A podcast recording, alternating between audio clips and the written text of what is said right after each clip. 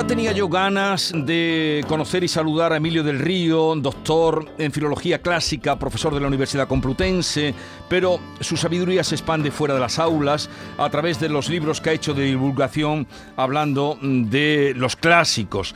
Y ahora acaba de publicar pequeña historia de la mitología clásica con ilustraciones de Julius y hoy está aquí con nosotros. Emilio del Río, buenos días. Eh, muchas gracias Jesús, estoy feliz, encantado y honrado. Para mí, eh, de estar aquí con, vosotros, para mí esto es eh, estar en el Olimpo. Nunca ah. mejor dicho. ¿Ah, Mira, le presento Norma Guasaúl, David Hidalgo.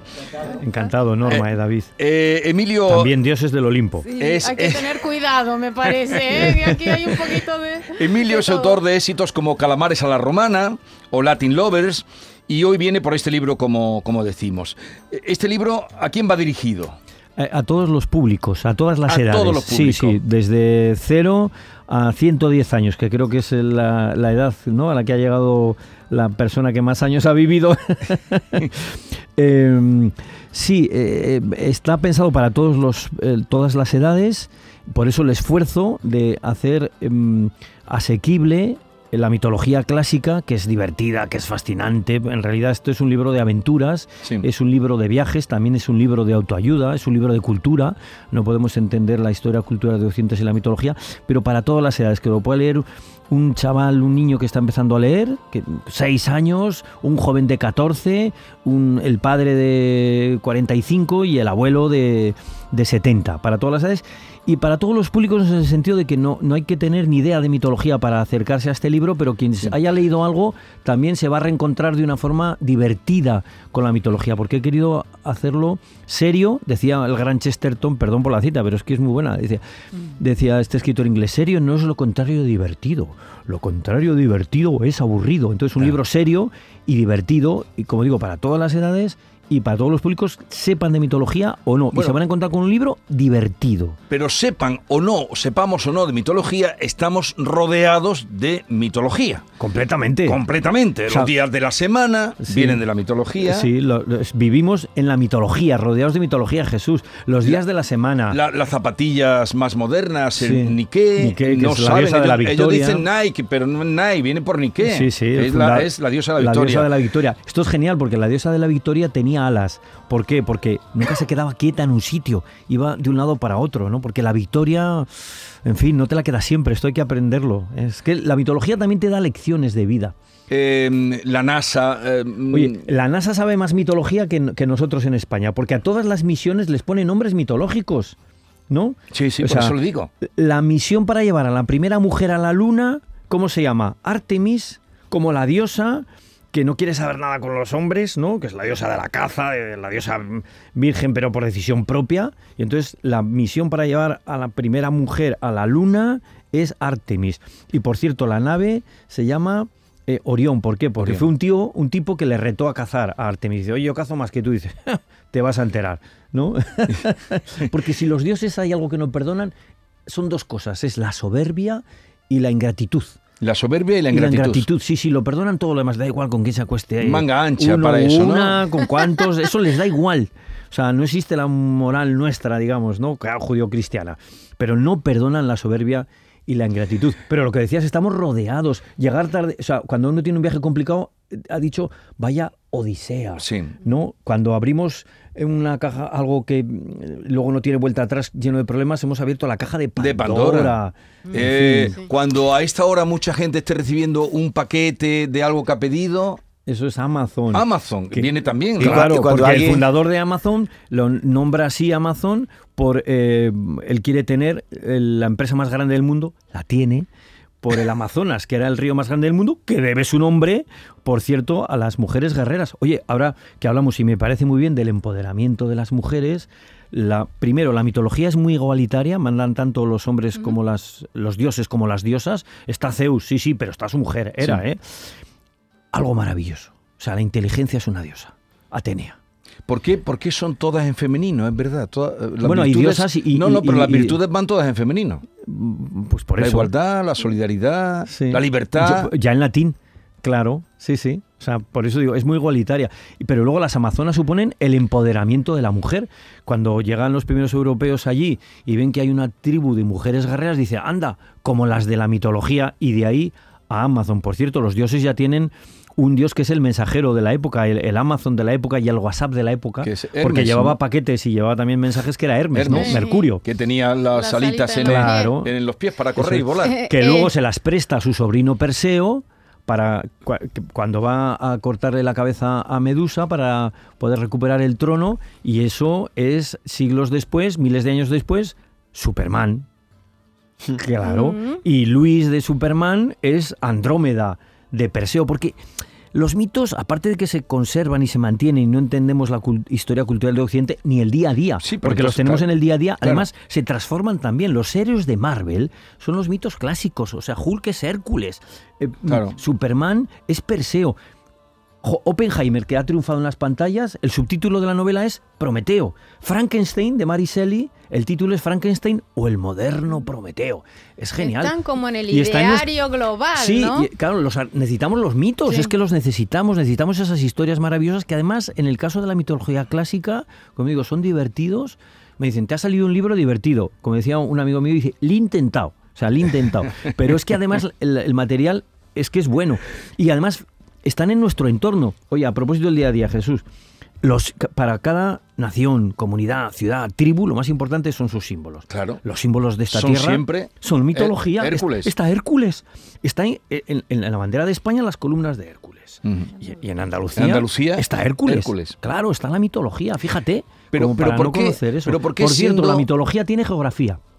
Eso le diferencia de la leyenda y de los cuentos. Un cuento empieza, érase una vez que se era en un lugar desconocido. No, la mitología dice, esto pasa en tal sitio, en tal lugar. Hércules viene aquí, viene a Andalucía, donde la mitología situaba el paraíso. Esto es muy importante Ole. también. Ole, ole, Eso, ole, le- ole. aprendan, aprendan ustedes. Eh, Una cosa, ¿por qué siendo tan divertida, siendo tan distraída, estando tan metida en nuestras vidas, no existe eh, o se ha retirado de los planes de estudio? No sé cómo está, porque yo hace ya muchos No, no años se ha retirado en estudié. España, pero solo en España, ¿eh? Y esto... Así nos va. Yo creo que somos un gran país y me siento muy orgulloso de ser español y somos uno de los grandes países de Europa. Bueno, uno va a los otros grandes países de Europa, Reino Unido, Alemania, Francia, no digamos Italia, y, ve- que ahí estudian en la- el equivalente a la secundaria y al bachillerato nuestro varios años de latín, de griego, de cultura clásica, estudian mitología, ¿por qué en España no? es que es algo que no lo puedo entender. O sea, creo que somos un gran país, pero hay algo que nos pon- que estamos por debajo de los otros grandes países eh, mm, que hace que no es por nada sean mejores que nosotros. Pero si lo decías tú, Jesús, hasta la NASA pone a sus misiones los Nombres. nombres, de mitológicos. Artemis, la, na- la sonda que ha ido a estudiar Júpiter, es decir, a espiarlo, lleva el nombre de su mujer, Juno. Júpiter era un tipo, Ya, ya. era un dios que se acostaba con todo lo que Sí, podía. sí, sí, Se ponía por delante dioses, mujeres, hombres. Y entonces, ¿cómo se llama la nave? Juno, que va a junar a ver qué pasa por ahí, ¿no? Eh. Ahora hemos lanzado una nave para estudiar el origen de la vida en la Tierra, que está en algún meteorito que vino, ¿no? En su momento. Entonces va a pasar cerca, no sé a cuántos millones de kilómetros, Sí. un meteorito. ¿Cómo se llama esa nave? Psique. Claro. Fantástico, ¿no? El origen Eh. eh, de la vida. ¿Por qué en España no se estudia? En la NASA saben más mitología que en nuestro país. Pero lo- las operaciones militares de aquí también, por ejemplo, la operación Atlanta, que Sí. para vigilar a los piratas Sí. o para proteger a los pescadores de los piratas, esa que hace eh, Oye, las fragatas, Sí. se llama Atlanta. Oye, y el programa este de espionaje que tanta guerra ha dado, Pegasus, Pegasus. Ah, como el dios alado. O sea, saben más fuera que en, en nuestro país de mitología. Y, y por eso digo que ahí no, tenemos un déficit con respecto a los grandes países de Europa donde no pasa esto porque se estudia más latín y griego. Pero bueno, ya está la pequeña historia de la, mitología para cubrir este hueco. de Emilio del Río. Em- Emilio, yo tengo una pregunta sobre unas criaturas de las que usted habla en su libro que me han fascinado siempre, criaturas fantásticas como son las sirenas. Claro, las sirenas las ves ahí y se reproducían, pero ¿quién es el macho de la sirena? Bueno, las, las pero las sirenas es, es todo un símbolo, ¿eh? Es todo un símbolo también, porque eh, es una historia maravillosa. Claro, la, la mitología son viajes increíbles. Yo digo que este es un libro de viajes, es un libro de aventuras, también es un libro de autoayuda, de la buena, ¿eh? Porque hay mucha autoayuda de, de, de todo a 100. No, no, de la buena. es un libro de cultura para conocer nuestros símbolos, nuestra historia cultural. Fíjate lo de las eh, sirenas, David. Eh, Homero lo que nos enseña en las aventuras maravillosas de Ulises, que te lo pasas genial, es que la vida es un viaje. Esto ya lo dijo nuestro Machado. que era de Sevilla, no como dicen algunos, no, era de Sevilla. Eh, ¿no? Eh, dice, caminante no hay camino, se hace camino al andar. Bueno, entonces el, el episodio de las sirenas, que con su canto, las sirenas primero eran aves y mujeres. Luego ya la iconografía las transforma en peces, pero inicialmente son aves porque son las aves las que cantan. Que con su canto atraen a los marineros, chocan contra la costa y mueren, es, es una metáfora también. Porque en la vida, la vida es un viaje, como nos enseña Homero con la Odisea de Ulises. Y en la vida hay muchas tentaciones que pueden acabar contigo. Hay que ser capaces, no, por cierto, otra expresión, cantos de sirena. Cantos ¿no? de sirena, Hay claro. que ser capaces de resistir a esas tentaciones que te apartan del, del objetivo primordial, que pueden acabar contigo, ¿eh? En fin, casi nada.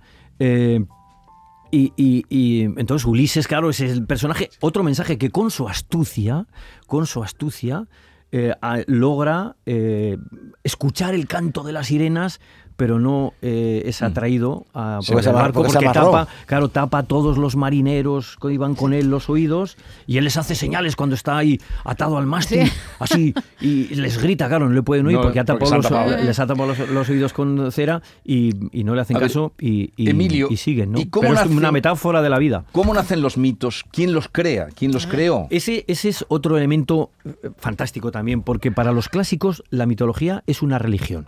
Nosotros hemos perdido ahora ese carácter religioso de la mitología. Por cierto, la mitología la crean los poetas, los escritores, los dramaturgos, los novelistas. No hay, una, ver- no hay imaginación. una verdad revelada. Y por tanto no se mata en nombre de esa verdad revelada ni de ese Dios único. Como está pasando ahora mismo, sí, en fin, en tantos Y como- bueno, como aquí, pa- pasa siempre. Y ha pasado, en fin. En espe- nombre de Dios. Exactamente. Na- Nadie mataba en nombre de la mitología, era una religión. Hemos perdido ese carácter religioso, pero queda lo sagrado. Porque claro, la mitología clásica es como se imaginan hace 3.000 años, ¿no? Eh, este, eh, donde surge nuestra civilización, el pensamiento filosófico, pero a la vez tiene en la mitología también cómo se imaginan el mundo, el origen de las montañas, de los dioses, las relaciones humanas. La mitología habla de la condición Sí. humana también, del orgullo, lo hemos dicho, de la lealtad, de la gratitud, de la soberbia, de la generosidad, ¿no? Eh, y ¿Cómo se imaginan todo eso? Y necesitamos ese carácter también, ¿no? De lo sagrado eh, en nuestra sociedad. Todo eso es también la mitología. Pero se crea, eh, dice que por los poetas, que son siempre los que ven más allá, pero persisten en el tiempo. Hemos dado muestra de que persisten. Uno, uno, por un lado se mantienen estos mitos que como bien decías, decíamos, se mantienen en nuestro día a día, los tenemos incorporados los días, los meses, los planetas, expresiones que utilizamos en el día, hasta expresiones que podemos ni imaginar que vienen de la mitología. Tener vista de lince no tiene que ver con el animal, sino con Linceo, que es uno de los personajes que va con Jasón y los argonautas a por el bellocino de oro y el bellocino está, es el toisón de oro que está también en uno de los símbolos de nuestro, de nuestro país, que por cierto, bueno, entonces persisten en, en los propios mitos, pero por otra parte se transforman. O sea, Perseo, este que va volando a por la cabeza de Medusa, es Superman. Eh, Los héroes de Marvel son los, dios, los, los, dio- los, héroes clásicos. Hulk es Hércules. O sea, Jason mismo que acabo de citar, esto es Misión Imposible de Tom Cruise. Mm. Pero claramente. Y O sea, porque, porque además- necesitamos los mitos. ¿Por qué? Porque necesitamos la imaginación. O sea, lo hemos visto en la pandemia, que nos ha salvado de volvernos más locos de lo que ya venimos un poquito de serie y venimos tocados todos. ¿eh? Entonces, ¿qué necesitamos? Las historias, el cine, que se basa eh, en, en las primeras historias que cuentan los, los clásicos, en la literatura, necesitamos la imaginación. Oye, y además para afrontar el futuro, fíjate, este es un libro que nos ayuda a entender el pasado, que nos ayuda a entendernos a nosotros mismos, que disfrutamos con las aventuras, pero nos ayuda a afrontar el futuro también. Estoy pensando ahora, ¿eh? ¿por qué? Porque despierta nuestra imaginación. Decía Einstein que solamente hay una cosa más importante que el conocimiento, que es la imaginación. ¿Por qué? Decía Einstein, porque el conocimiento tiene límites y la imaginación no. Y necesitamos la imaginación para la innovación. Mm. Sin innovación no afrontamos con seguridad el futuro. Eh, Emilio, eh, sí. y eh, por eso necesitamos la mitología también para el futuro. eh, Emilio, nos hablabas antes de matar en nombre de los dioses, que, que eso mm, Está pasando, está pasando. Ahora lo- mismo en- en pero Gaza, lo- Israel. lo- los romanos cuando mataban, Pero no por- persiguiendo a los cristianos, pero porque no pagaban impuestos. era hacienda. Sí, es una cuestión de hacienda, más que de religión, sí, realmente. Sí, sí. Eh, los, los- los griegos y los romanos asimilaban mitos de otros sitios, ¿no? Pa- Para empezar, no era para tanto. O sea, to- todo esto de Benur, esto eh, que lo escribe Cobadis, etcétera, ¿no? Mankiewicz es un polaco de finales del 19 al que le dan el premio Nobel. Para él eso es una metáfora de Polonia contra Rusia.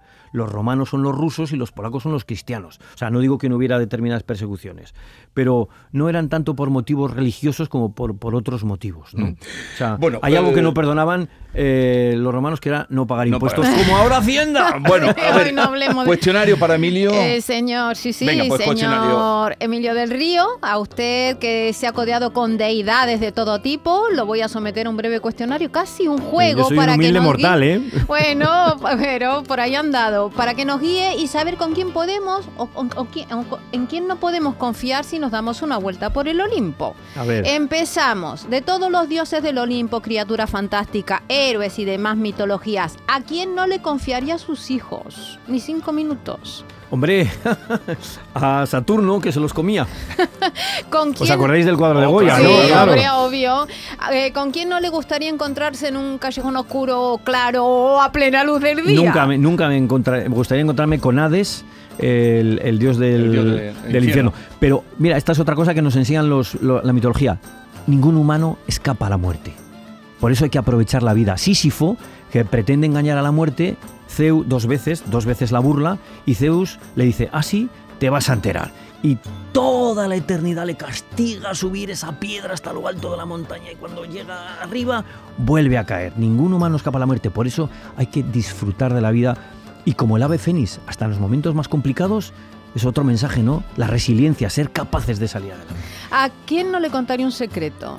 Eh, em, a Hermes, que es el mensajero de los dioses, que lo, lo contaba todo. Lo, lo contaba todo. Ni tampoco, al pelu- ni, tampoco, ¿no? ni tampoco al peluquero de Midas. Mm. Claro, porque Oh. mi- a Midas, por soberbio, le pone a Apolo unas orejas de burro, por eso inventa la tiara.